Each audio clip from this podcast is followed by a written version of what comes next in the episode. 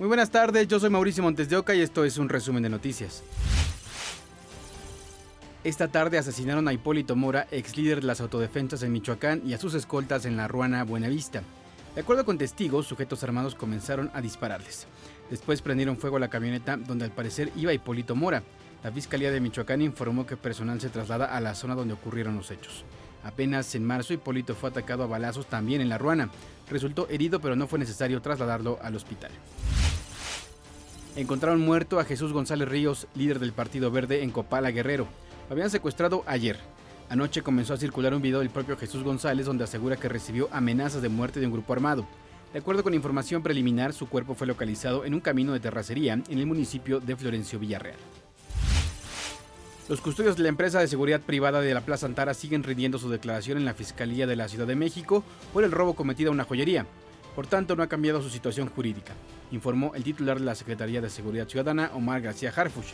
Explicó que las tres personas prófugas que participaron en el asalto están identificadas y en cuanto se liberen las órdenes de aprehensión, se darán a conocer sus identidades para solicitar el apoyo de las autoridades federales y de la ciudadanía para su localización. El martes se definirá la situación jurídica de Marco N., el único detenido por el asalto a una joyería en Plaza Antara, en la Ciudad de México, y de Yulisa N., Hoy se realizó una audiencia donde ambos están acusados de narcomenudeo y cohecho. Solo a Marco N se le añadió una acusación de portación de arma. Será el martes cuando se defina su situación jurídica porque solicitaron la duplicidad del término. Mientras tanto, siguen las investigaciones para acusar formalmente a Marco N por el asalto a la joyería.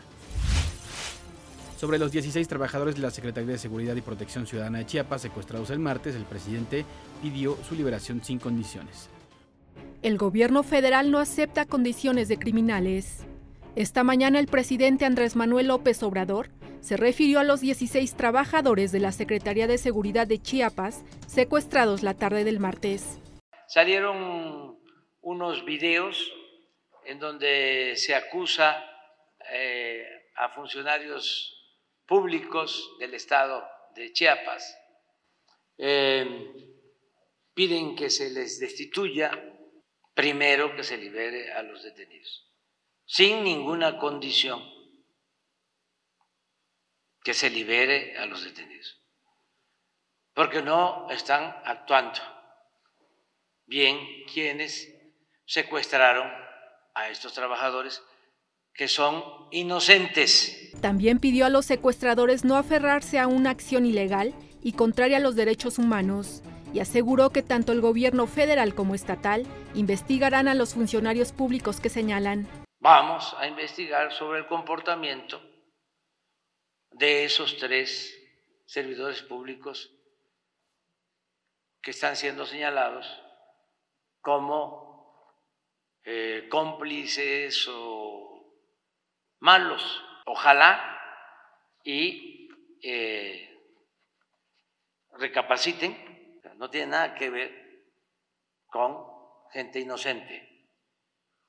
Y además no es el medio, no es la forma, no es el modo. En un mensaje, el gobernador Rutilio Escandón aseguró que las autoridades trabajan con intensidad para que aparezcan los compañeros de trabajo. Los delitos se investigan, se persiguen y se sancionan. No hay impunidad para nadie. Los trabajadores fueron secuestrados este martes 27 de junio en el tramo carretero Ocoso-Cuautla-Tuxtla Gutiérrez, en las inmediaciones del crucero Llano San Juan. Luego del cruce de declaraciones que solo provocaron confusión, familiares se manifestaron para exigir al gobierno de Chiapas que hicieran lo posible para liberar a los trabajadores. No le hagan daño a esos hombres, ningún daño les ha hecho. Es un jardinero simplemente enfermo, con su mamá enferma en una cama.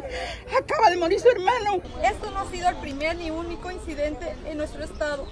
Ya han ocurrido, ocurrido desapariciones, actos de violencia y balaceras, misma que ha propiciado un terror entre la población. Perdón. Medios locales señalan que el secuestro se debe a una disputa entre el cártel Jalisco Nueva Generación y el cártel de Sinaloa, donde los de Jalisco reaccionaron al plagio de la cantante Nayeli Sirene, quien supuestamente fue secuestrada por Jesús Esteban Machado el Güero Pulseras, uno de los de Sinaloa. Para ADN 40, Fuerza Informativa Azteca. Una de las demandas del grupo armado que secuestró a las 16 personas es la liberación de la cantante Nayeli Siren 5, Ella tiene 30 años y es mamá de dos niñas. Fue vista por última vez el jueves 22 de junio al salir de su casa en el fraccionamiento Santa Clara en Tuxtla Gutiérrez, donde hombres encapuchados la secuestraron. Jesús Esteban Machado, alias el Güero Pulseras, es el líder del cártel de Sinaloa en Chiapas. Se dice que goza de protección de altos mandos de la Secretaría de Seguridad. De manera extraoficial, habrían sido miembros del cártel de Sinaloa con protección de los funcionarios los que secuestraron a la cantante Nayeli Siren 5. Este jueves la Fiscalía Especial en Personas Desaparecidas de Jalisco confirmó la detención de una persona por el caso de los ocho jóvenes de un call center desaparecidos y posteriormente encontrados sin vida en Zapopan. Se trata de Carlos S., uno de los arrendatarios de una finca donde se realizaban las actividades en las que se ofertaban tiempos compartidos. El hombre es señalado por participar en la posible comisión del delito de encubrimiento y fue presentado ante un juez de control y oralidad. Las autoridades adelantaron que seguirán con las investigaciones dieron el último adiós a Itzel y Carlos, los trabajadores de un supuesto call center que desaparecieron y luego localizaron en una barranca. Sus abrazos, risas, largas pláticas, la alegría que llenaba sus corazones es lo que más extrañará tenerlo cerca, asegura la señora Elizabeth, madre de Itzel y Carlos David Valladolid Hernández, los hermanos que trabajaban en Zapopan, que fueron desaparecidos, asesinados y sus restos localizados al fondo de un barranco. Una terrible tragedia los separó este miércoles se volvieron a reencontrar. Sus cuerpos al fin fueron entregados a sus familiares tras 23 días de espera, luego de varias pruebas genéticas para corroborar su identidad. Me siento tranquila porque los tengo conmigo, porque sé que ellos están en un lugar mejor descansando después de tanto dolor y tanto sufrimiento. Y por el otro lado, pues triste por su ausencia pues yo los voy a recordar como ellos siempre fueron, chicos muy felices, llenos de vida, con muchos amigos, buenos hijos, buenos hermanos. Uno a uno, familiares, amigos y seres queridos llegaron a la funeraria vestidos de blanco y con arreglos florales. La tristeza era visible en sus rostros. Familiares de otros jóvenes que también fueron buscados por días y que tuvieron el mismo desenlace estuvieron presentes, siendo solidarios con el dolor. La señora Elizabeth asegura que no tiene rencor contra quién o quienes le hicieron daño a sus hijos. No tengo absolutamente nada que pensar con respecto a ellos, ni bueno ni malo, porque he trabajado mucho en, en el resentimiento y en el perdón. Lo único que sí te puedo decir, y si ellos me están viendo, que esto que pasó yo no se los deseo ni al peor enemigo que yo hubiera imaginado tener que no lo tengo, ni siquiera para sus familias, ni siquiera para nadie. Itzel y Carlos fueron reportados como desaparecidos el 23 de mayo en la Fiscalía de Jalisco. El 31, la dependencia localizó las bolsas plásticas con restos humanos en la barranca de la colonia Mirador Escondido, en Zapopan, y fue confirmada la identidad por la misma Fiscalía el 6 de junio con imágenes de Miguel Villaseñor, Cecilia Serna, Fuerza Informativa Azteca. Profesores del Estado de México colapsaron el Valle de México y su área metropolitana. Realizaron bloqueos intermitentes y totales. Los maestros anunciaron en redes sociales desde el miércoles en la noche sobre los bloqueos debido al incumplimiento de pago de activos cívicos, así como un aumento en los sueldos.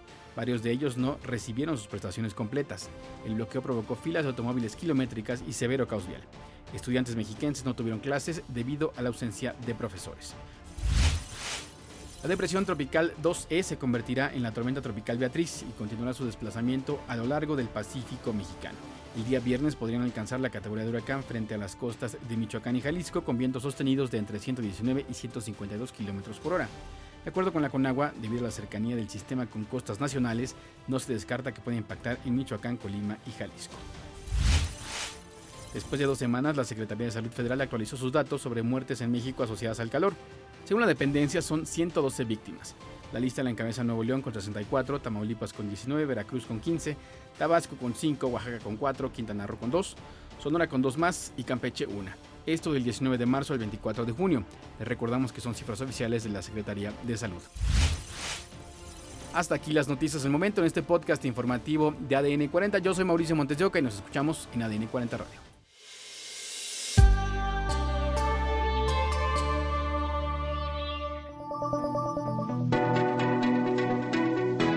Podcast es presentado por VAS, la super app que te ofrece muchas y nuevas formas de pagar todo lo que quieras con tu celular. Olvídate de las filas y dedícate a lo que más te gusta. Ver tele en vivo, películas, escuchar música, podcast y estar siempre enterado de las noticias más importantes. Todo en un mismo lugar. Vas, la super app, con todo.